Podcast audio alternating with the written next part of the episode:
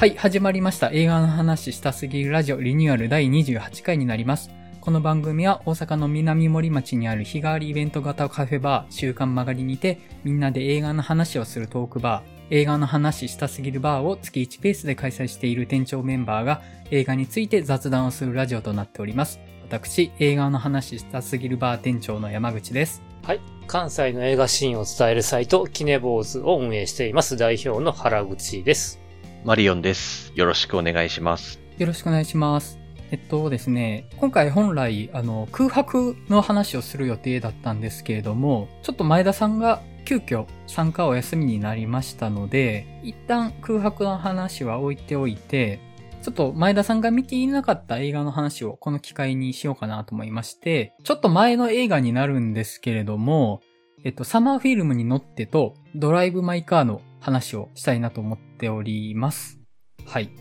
えーと、じゃあちょっと近況のお話だけしときましょうか。原口さんの最近いかがされてました？まあ、ちょいちょいと週末に映画を見出してますね。えっ、と、レミニセンスを見たり、見ましたね。なるほど。はい。で、あとそうやね、えっ、と、来週かな？あ、今週か、えっ、と、ネットフリックスで公開される、ジェイク・ギレンホールのリメイクによるギルティと。はい。で、あと、えっ、と、君は永遠にそいつらより若いうんとかを見て見てます。あはい。気になってます。うん。なんかこれっていうのありますか？お？これぞというものは。なんかね、ああ、でも、君は永遠にそいつらより若いは結構良かったから、なんか、うんそう。えっ、と、児童福祉士になる女の子が、あの、そ大学卒業前のモラトリアムでいろんなこう友人と知らってて、うんそうやな。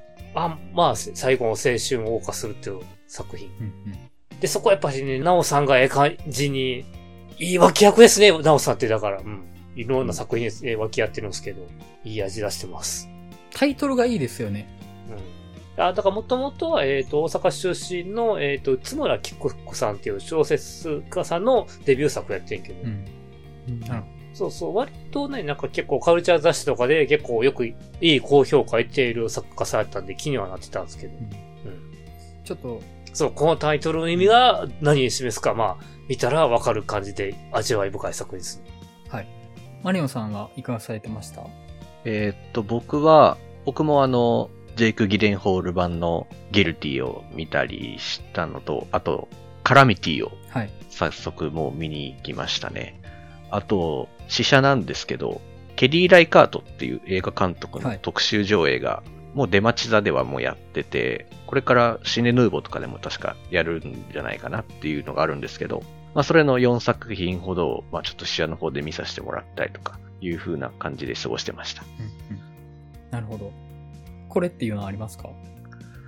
僕やっぱ、カラミティはやっぱいいなって思いましたね、うん本当うんちょっとロングウェイロースよりもすごく、あの、シンプルになんかこう、見やすくなったような、普通にシンプルな冒険探として面白い映画になってたので、しかもまたなんかこう、風景とか絵がやっぱもう絵画のように美しいし、そしてまたなんかこう、ドタバタなアクションみたいなのもすごくなんかこう、宮崎駿の映画を見てるような感じのこう、躍動感溢れるアニメーションとかが随所にシーンとして出てて、うん。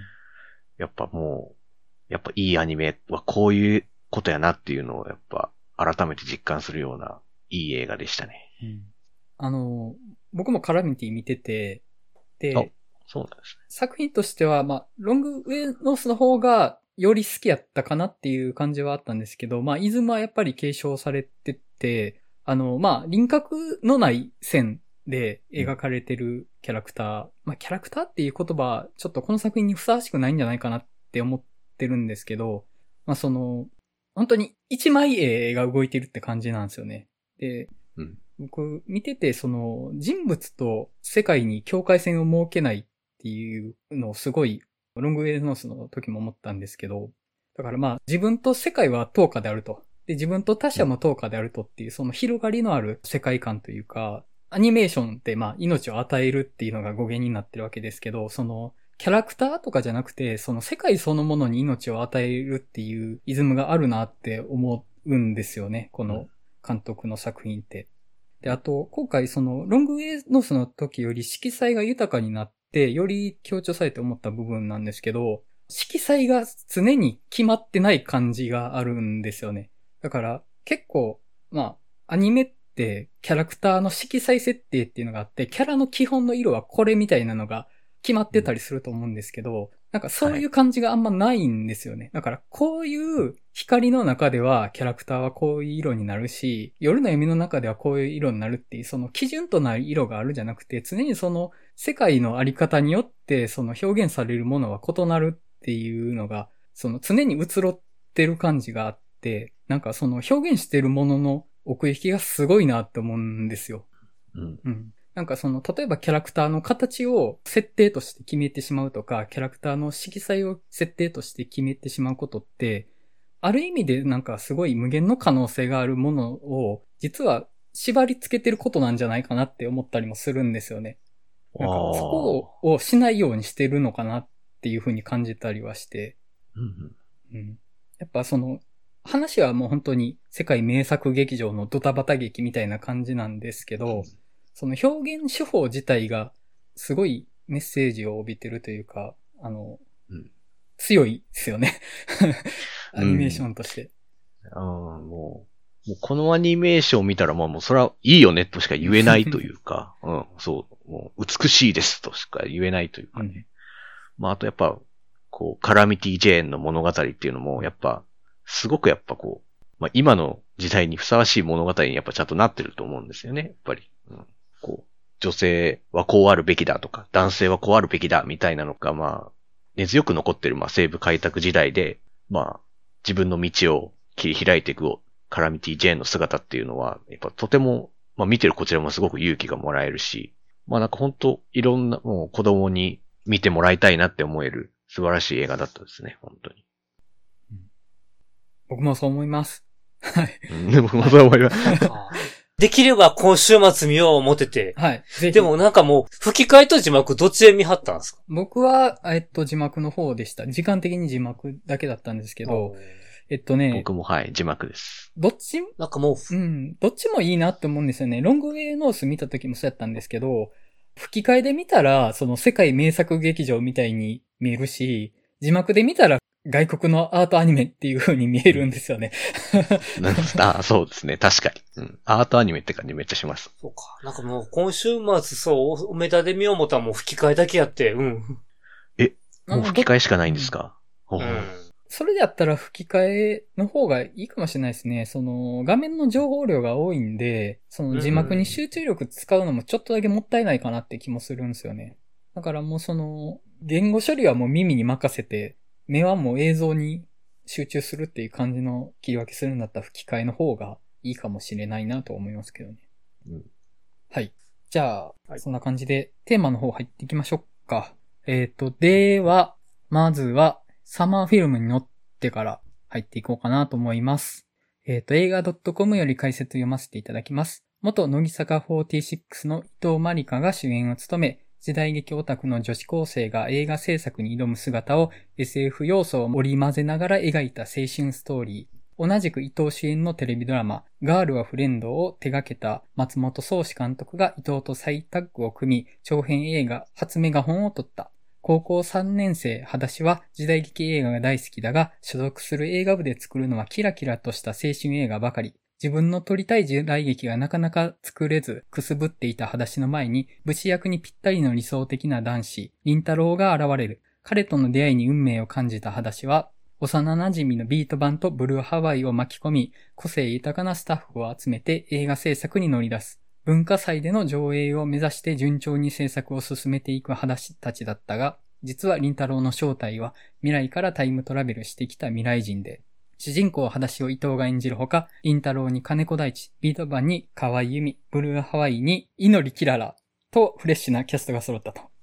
えっ、ー、と、じゃあ、ちょっとね、あのー、我々見たの少し前なんで、思い出しながらになっちゃうかもしれないんですけど、話したいとは思ってた作品だったので、はい。じゃあ、まず、触りの感想から入っていこうかと思うんですが、原口さんは本作どのようにご覧になられました？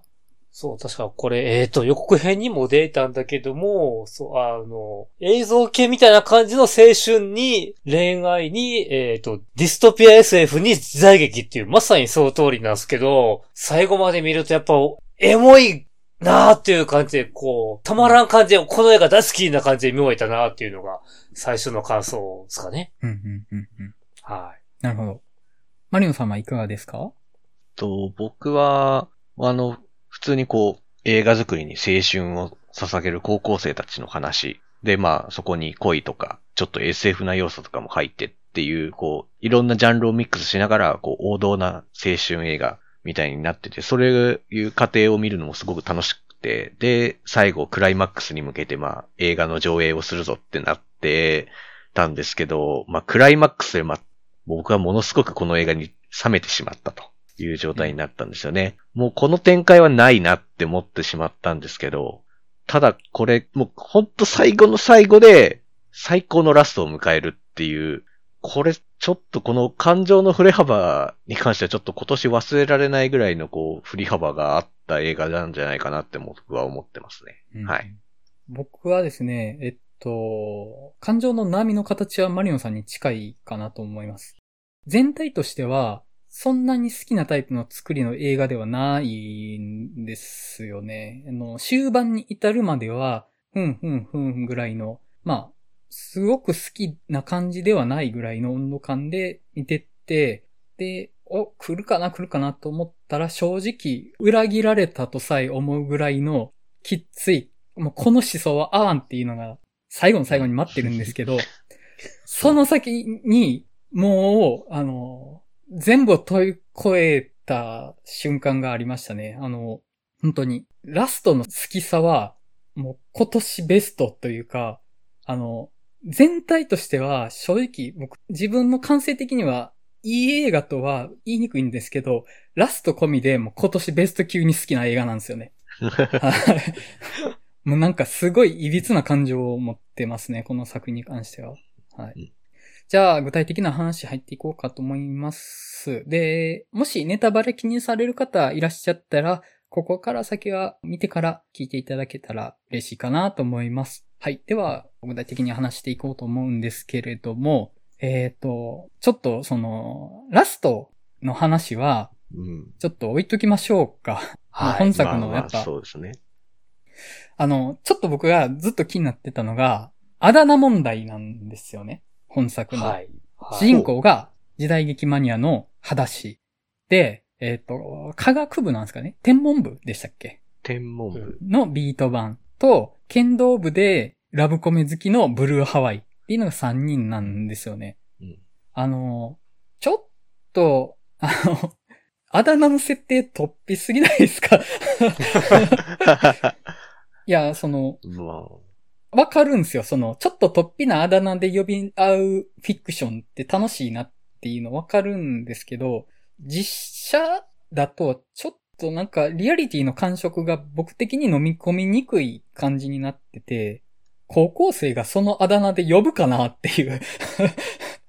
あ。まあ。あの、わかりますよ。なんかビート版でなんかあったんやろなとか、ブルーハワイ好きとかなんかそういうエピソードあるんやろなって思うんですけど、その、高校生ってすごい自自意識過敏な時期だと思うんですけど、その人前でそのあだ名で、ビートバーンとか裸足とかブルーハワイとか女子高生が人のことを呼べるかなと思って、なんかその、そういう無邪気なあだ名で呼び合う女子高生っていうファンタジーの話だなっていう風に見たんですよね。そのあだ名の設定がされてる時点で。だからそはの、リアルなものにするつもりはないっていう宣言として僕は取って、えっと、うん僕はそこでちょっともう一歩距離を引いたって感じで見てたんですよ。なんかそこに、リアルな距離感でがっぷり4つでそのテーマに取り組む映画ではないんだなっていう風に線引きして見てたので、映画作りの情熱とかっていうものも、ちょっと、うん、あの一メモリ、熱量を下げながら見てたって感じはあったんですよ。あくまでファンタジーとして見てて、その、まあ、あの作中の登場人物のやりとりのリアリティライブも、まあ、ファンタジーだったとは思うんですよね。協力してくれる男子生徒たちのキャラ立ちうん。漫画的なキャラ立ちで、その素直な善人さっていうのはやっぱりまあファンタジーだなと思うんですよね。うん。その、まあ、前回も霧島でゴリッゴリにそのあたりの話は知ったんで、やっぱり僕その、その、青春っていうものにあんまりファンタジーを預けたくない気持ちがあって、もうその、はいは地平道にまみれてほしいっていう思いがあるんですよね。なんかまあ、霧島もまあ映画作りの話なわけですけど、あれは本当に周りが優しくない世界で映画を作るっていうことの話だったわけですけど、やっぱまあ、この周りが優しい世界で映画を作るっていうことっていうのは、ちょっとその、僕の舌が受け入れやすい味付けの映画ではなかったっていう印象では見てたんですよね。それが割と、あの、終盤に入るぐらいまでの本作の温度感だなと思って僕は見てた感じでしたね。なるほど。僕は結構、このゆるさとか、うんなんか、生ぬるさ込みでうん好きなうん。映画だったんですよね。僕的にはこういうタイプのって。うんまあ結構こう、なんていうんですかね。一種のまあこれアイドル映画みたいなところも文脈としてあるとは思うんですけど、まあちょっとこう、こうなんて言うんでしょう。映画のクオリティ的にちょっと緩くても許されるみたいなところって、まあ青春映画ってあると思うんですよね。アイドル映画とか。うん。なんかそういうちょっと緩いところも含めて愛おしいっていうところですかね。僕的には。まあ、あと、まあ、リアルじゃない、ちょっとファンタジーな部分っていうのも、まあ、あの、もちろん僕、霧島も大好きですけど、その地平道を吐くようなリアルな青春も好きですけど、やっぱこう、概念としてのうん輝かしい青春っていうのも、僕は同時にめちゃくちゃ大好きなんですよね。で、結構なんか、霧島部活やめるっていうのがこう、一世を風靡して、まあ何年か経って、結構そういう、なんていうんですかね、そういう概念としてのキラキラした青春映画って結構増えたんじゃないかなっても、うん。個人的に思ってるというか。はい。そう。なんか、その地平道を吐くようなリアルさだけが青春じゃないというか、もっといい青春の良さみたいなとこうんをちゃんと描いたりもしてもいいんじゃないかなっていう。まあ多分それは多分去年とかのうん、登る小寺さんとかの辺からもすごく僕は感じてたんですけど、まあ、サマーフィルムに乗っても僕はそういうタイプの映画なんじゃないかなっていうふうには思いますね。そうですね。おっしゃられてることは、やっぱ去年が顕著だった感じありましたよね。アルプススタンドの端の方とか。うん。そうですね。それは思います。なんかそれの系譜だなとも思いますね、そこは。うんうん。あと、本作の好きなところ、ちっちゃいところですけど好きなところなんですけど、ライバルの監督がいるじゃないですか。あの、カリンかな？あの、あのはいはいはい。恋愛映画、キラキラ恋愛映画うん。ばっか撮ってるっていう、まあ監督がその映画部のいけすかないライバルとして存在してるじゃないですか。はい、で、裸足の立ち位置って、要は、あの、ニッチでマニアックなオタクの代表として、まあ本作にいるとは思うんですよね。で、その、まうんあ、あの、ジャンルとして時代劇っていうのが与えられてて、うん。現在のエンタメにおいてマジョリティではない側なわけじゃないですか。そのまあ、マイノリティからの一矢向いてやろうっていう闘志がまあ本作の原動力だと思うんですけど、まあそれに対するアンチとして、キラキラ恋愛映画を撮ってるうんキャラが、カッコ付きの仇役として存在してるわけですよね。うで、まああの、ちょっとそのひねたオタク的な立ち位置からしたら、やっぱりなんか、ふんってなっちゃう感じの、まあキャラクターではあるし、まあちょっとその取り巻きと楽しそうにワイワイやってるのに対して、こっちは本当にやりたいことをやるんだっていうのが、まあその中盤までの話し運びかと思うんですけど、中盤入ったタイミングで、まあカリンでよかったと思うんですけど、まあその、ライバルの側が手伝ってくれるんですよね。そうですね。うんで、そっからの、あの、展開が僕結構好きで、ていうかあのね、カリンって、あの、結構やばい才能の持ち主やなって 見ながらずっと思ってて、あの、やっぱそう、そうですよね。うんね僕もそれは思います、本当まずあの、人心掌握力がめちゃくちゃ高いんですよね。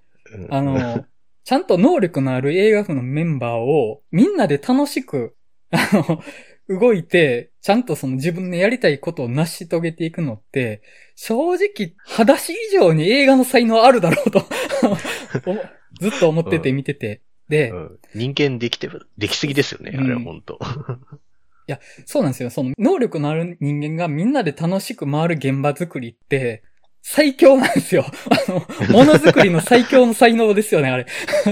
うん、うん、うん。で正直それさえあれば、自分自身のその、クリエイティビティって、究極なくても、いいものってできる、じゃできると思うんですようんね。うん。そうですねう。ん。ただ、その、カリンって強烈な作性があって、ビターエンドなんて許さないっていう、その物語を歪めてまでハッピーエンドに持っていくみたいな、そのめっち。ゃ強烈な作家性を持ってて、こいつ裸足よりやばいやつやんけって思いながら見てて。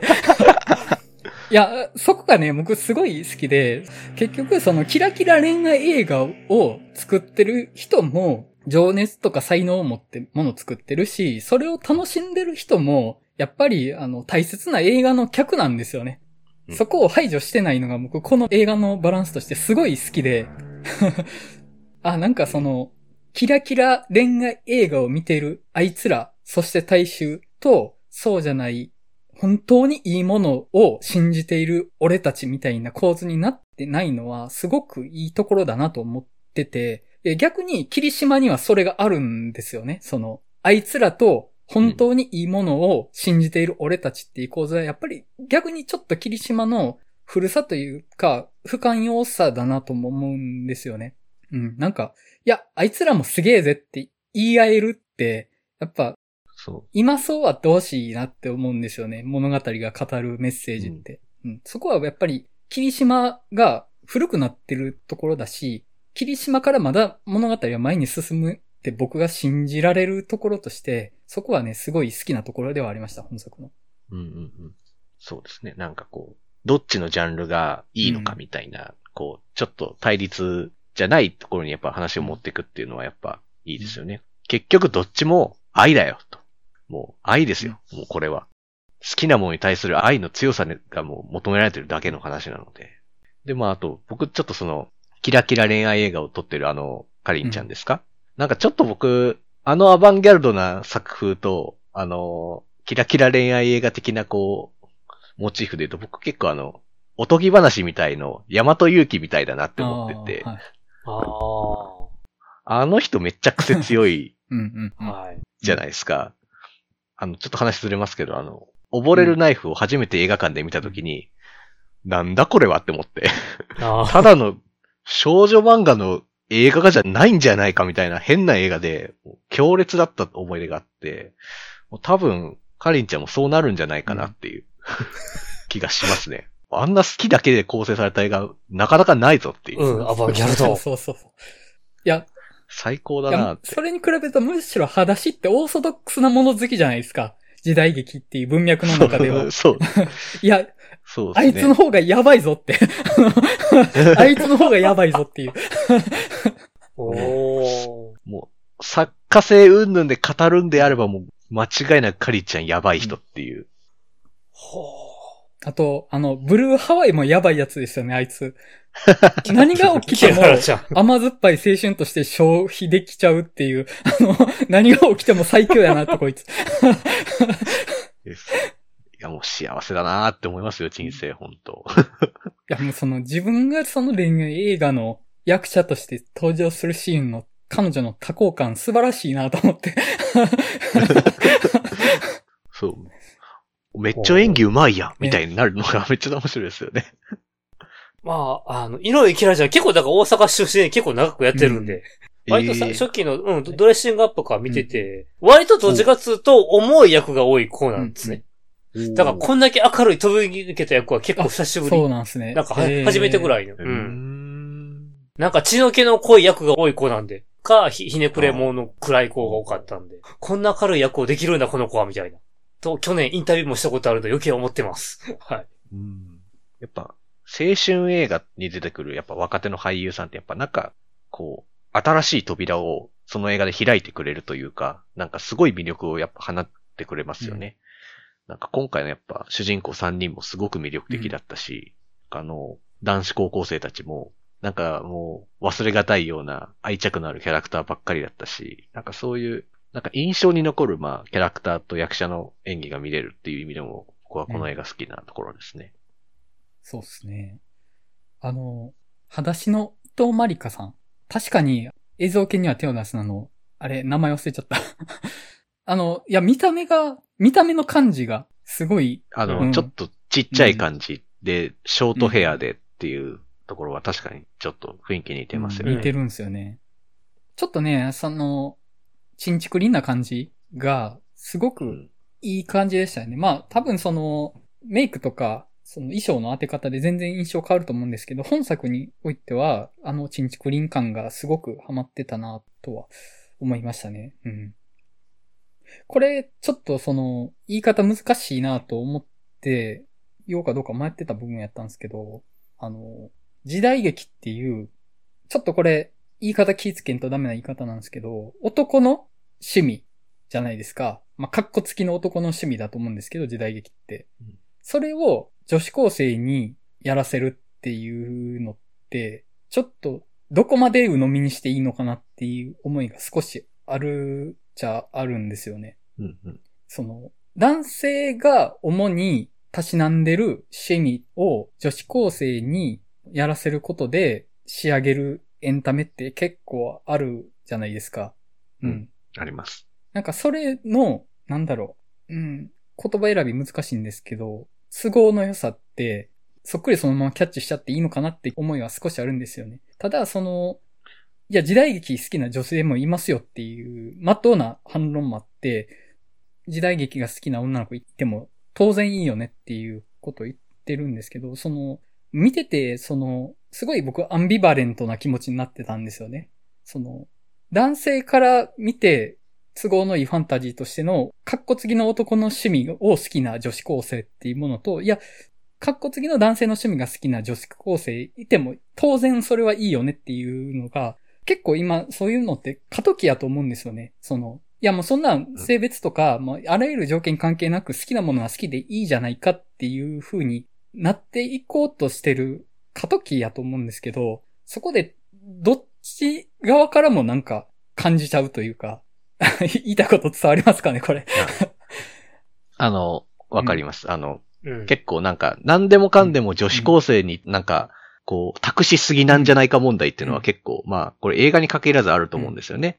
なんかの広告のポスターに女子高生みたいな、とかっていうのも、なんか、そういうのをなんか消費してる感じっていうのはまあ、どうしてもあるし。その、青春のアイコンとしての女子高生をパッケージとして消費してるんじゃないかなっていう、ちょっとその、後ろめたさというか、疑念みたいなのはありつつ、いや、でもいいじゃんっていうのも同時にあって、うん、そう。そこはね、あの、ちょっと飲み込み方は結構いろいろ考えちゃいましたね。その別にこの作品のそれが悪いとかっていうことではなくて、今後自分がそういうコンテンツに触れていくときに、その消費する側にとって都合のいい女子高生というパッケージを、どこまでそれをただ飲み込んでいいのかどうかっていうのは、改めて考えましたね。これ見てて。うん。うん。その、時代劇は男のもんだから、そういうことが言いたいわけではなくってですよ。あの、ちょっと、これがうまく伝わらなかったら、あの、すごい、ちょっと嫌なんで、なんか、すごい今言葉探り探り喋ってるんですけどね。うん。あの、俺が子供の時やと、時代劇うんっ。て、親父、あるいはなんか、まあ、チャンバラ好きのじいちゃんが見るようなうん。イメーうジん。のが、まあ、昭和な考え方やとそういうとこがあるかな、ようがあって、それが今作ることによって、そう、ブラッシュアップで次の世代に託してのうん、託し方うん。かな？ちょっとずれてるか？うんうん。いや、大きくはずれてないと思います。う。うんん。いや、まあ、だからそういう先入観があっての、この扱い方かな。ううんん。そうですね。なんか本当ちょっと女子高生にいろんなものを託しすぎ問題は結構、ちょっと自分に刺さるんですよね。やっぱなんか、そういう青春映画をまあめっちゃ見て面白いって言っちゃう方だし、うん。まあアニメとかもね、やっぱもう女子高生のアニメとかめちゃくちゃ多いし、なんかそういうの見てたりする自分ってどうなんっていう 問題意識というか、まあ、それはやっぱちょっとどうしてもあるのはあります。これは本当、うん本作は、そこに関しては、最終的には、いい方向に働いてたかなとは思ってて、その、いや、女の子が時代劇好きでもいいでしょっていうのが、最終的な画面から伝わってきたなとは思って、まあ、その、まあ一応本作 SF で、そのタイムトラベルものなわけですよね。で、未来では、その映画、その長編映画も見られなくなっていると。っていうので、うんその、時代劇に限らず、長編映画っていうもの自体がもう好まれない時代になっているものに対しての反逆みたいなうん、かと思うんですけど、まあその、時代にそぐわないもの。だからまあ、2021年の現在において、時代劇を好む、まあ、女子高生っていうのが、もしいるとしたら、少数派ではあるとは思うんですけど、それとまあ未来における長編映画を信じるものっていうのの存在の少数派性みたいなものがちょっと重ねられてて、まあそこをラストで主人公がそこを突き破っていくっていうのは、あの画面としてやってたので、やっぱりそこはまあ最終的なところとしては収まり良かったと思って、うんまあ男子高校生がチャンバラすぎって言っても、まあなんかそういうこともあるであろうっていうのはそんなに違和感はないと思うし、やっぱその違和感がないと、なんかラストの爆発力は生まれなかったよなともやっぱ思うので、うん本作においてはその時代劇が好きな女子高生っていうのはハマってたのかなというふうには思いました。うんうん。で、まあ、ラストですよね。あ、もうラストいっちゃう？うん、いや、もう、ラストですよ、もまあう。、これね。概要から言うと、要は学園祭で映画の上映を目指してもともとずっと映画を作ってたわけですよね。で、えっ、と、途中でその、裸足がスランプになって、まあもともと決闘で締める映画として撮ってて、元があの、ザトウイチ物語っていうザトウイチの一作目のやつですよね。で、あれが、えっと、もう男と男の決闘でしか結ばれない絆の物語なわけですよね。で、それを撮りたいってなってたけど、いや、切り合いじゃないんじゃないかと。っていう風になって、その切り合いで終わらない物語として撮ったわけですよね。はい。それで、そういう映画にしようっていう決心をすることで、裸足はスランプを脱するわけですけど、最後、もう、学園祭で上映するってなった時に、これじゃないって言って上映を止めちゃうわけですよね。うんどうすか？どうすか？いや、もう。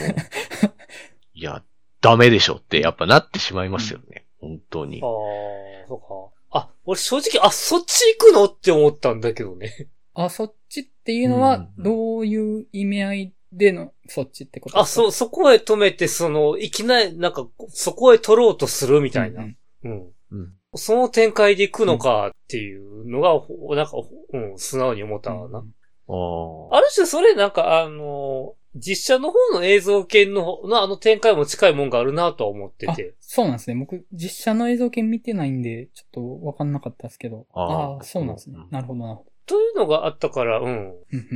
そう、こんなこう、急展開な、斜め上の展開にやっていくんやな、みたいな。うん。まあ僕が感じた感想としては、観客をほったらかしにすんなと。うん。もう、そこの日に上映しますと言って観客が席に着いたのだから、映画はその時に上映されるべきなんですよ。うんそれをしなければ、作り手が勝手に作っただけの映像なんです。映画なんて。映画じゃないんですよ。観客をないがしろにした映画なんて、ただのう。うん。記録映像でしかないんですよ。ふざけんなと思って、本当に。いや、ほん、本当にそう、そで、あのう。、えうん途中で止めるってどういう神経してんのってやっぱ、なんか一観客として思うというか、で、その後なんか、こう、リアルタイムで撮るみたいな感じなことをするわけじゃないですか。もうそれって映画じゃないじゃんってやっぱなってしまうじゃないですか。一観客として見てるような気持ちで見てると。なんかもう、それはなんというかうん、ライブアクションというか、うんその舞台みたいなものにしかならなくて。いや、なんか本当なんか、この作り手たちは本当に映画に対しての愛とかってあるのかみたいな 風な結構、もうそういう疑心暗鬼に陥るというか怒りにやっぱ転じてしまいますよね、あの展開って。あそこはね、怒ったというより困惑したっていうのが大きかったかもしれないですね。え、いや、それをやっちゃったら、あおしまいじゃんっていう。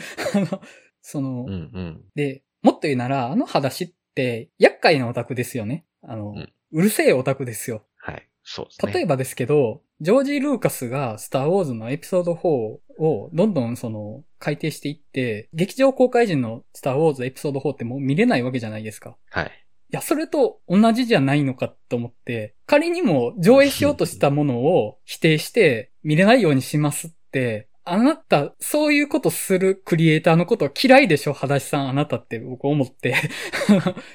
いや、その作ったものに対して責任を持たないっていうのは、その少なくともものづくり論を語る作品として良くないメッセージだとは思うんですよね。作ったものに対する責任のないものづくり論なんてありえないじゃないですか。はい。ね。あの、途中まではね。あの、そうそうそう。途中そうまではなんですよそ。途中まではなんですよ、この困惑とか怒りは。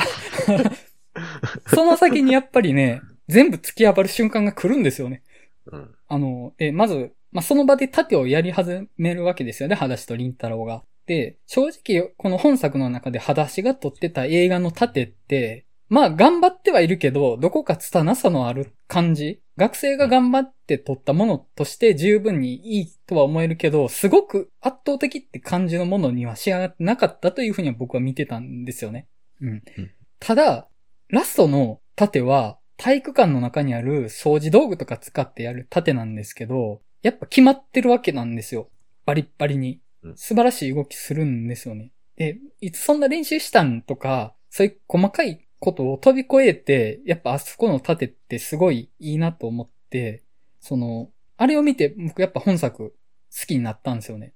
裸足が作ってた映画で、その劇中劇としての映画作品を作ってたわけですけど、あの瞬間に、裸足が作ったのが、このサマーフィルムに乗ってって映画であるかのように見えたんですよね。う。うん。その映画、劇中劇としての映画であることを、一個レイヤーを突き破って、サマーフィルムに乗ってって映画があそこでその観客の前に突き出されるというか、体育館の中で裸足の作品を見ようとしてた観客はあの瞬間に我々になるんですよね。うんうんうん。今、裸足が、今ここでやってる盾、この瞬間描こうとしてる物語が、それこそが映画であるとっていうの。で、その観客は、今見ている僕たちなんだなっていうのがう、んすごくって、あそこは。あのね、あんまり映画見てて、ああいう感情を味わったことなかったっすね、僕は。うん。リアリティの壁を一個破ってきたなと思って。劇中ない映画を見てたと思ったら、映画を見てたんだなと。そう。そうですね。あそこの、やっぱ最初はやっぱなんてありえないことするんだって思ったけど、それはものすごい飛躍だったんだっていう風にやっぱなってくるんですよね。やっぱそこって。で、やっぱあの、その盾を取る中でまあ、いろいろこう、感情が吐露されうん。ていくし、で、その主人公たちの未来があそこで文字通り目の前で切り開かれていく瞬間を目撃をするわけじゃないですか。やっぱそういう、あ、これは未来を切り開く青春映画なんだっていう風な着地に持っていくっていうところにやっぱ僕はすごく感動的だったというか、やっぱり映画って、まあ今回その SF 設定でまあ、未来には映画がないよみたいな話でもう結末が分かってると。未来という結末が分かってるし、映画っていうのも結末が分かってるものですよね。必ず終わりが来るもの。で、監督という存在は映画の結末をもちろん当然知っていると。作る人が側なのだから。その監督が結末の決まっている映画をあの場で切り返して切り開いていくっていうことに、なんてこれはすごいんだっていうのを、その飛躍にまあうん文字通り震えるっていう感じだったんですよね。うん。で、あの、この感動って、ちょっと僕の主観ですけど、途中までが緩い映画だったからこそかなと思って、うんメリハリというか、視感と緊張の振れ幅かなと思って、正直途中までは結構な、ふわっとしたリアリティラインで進む、なんか緩めの映画みたいなノリで進んでいくし、もうそのラストの手前直前のところでは、もう映画というものに対する大きな裏切りのような展開を見せるわけなんですけど、その後に待っているものがやっぱり、もうバリバリに決まってる盾で、これで映画を切り開いてやるっていう、ものすごいソリッドな展開が来るっていうので、途中までのゆるさに対する急加速というか、あそこだけすごい締まってることは、やっぱりこのラストのパンチ力って増してたと思うんですよね。うん。うんなんか緊張感のある、あの、映画としてここまで撮ってたら、まあ、あの展開にはそもそもできなかったと思いますし、やっぱりある程度緩い映画だからこそああいうちょっと裏切りを入れれたっていうのもあると思いますし、緩かったからこそラストシュッと決めたところが破壊力が増したかなっていうのも思ったんですよね。うん。うんうん。いや、本当に稀有な体験をしました、この映画に関しては。なんか、本当映画って最後で全てが決まるみたいなうんのってたまにありますけど、よく聞きも、よく結構聞くか、結構聞くようなね、ことですけど、こういうことかっていうか、本当最後が良ければもう何でも良いみたいな、本当こういう映画のことやなっていうふうに思いましたね。でもあのラストの展開、もし分かっててやってたとしたら、相当勇気がないとできないことだと思うんですよね。う。うんん。あのラストが決まるっていう、ちゃんと信じてやれなかったら、単に裏切ってだけ終わった映画になってた可能性もあったと思うんですよね。それをやって、ここでこのメリハリを聞かせたら、ちゃんと観客には刺さるって思ってやったって、なかなかすごいことなんじゃないかなと思って。うん。そうですね。いや、すごい、すごいですよ。本当に。うんなんか、二人の見てる時の感情の入れ幅のがすげえな思うねんけど。そう今の聞いていや、ると。もうジェットコースターですよ。そっかよくそこを、うん。そうそうだよね。も裏切られた後からグぐわー行くやろ。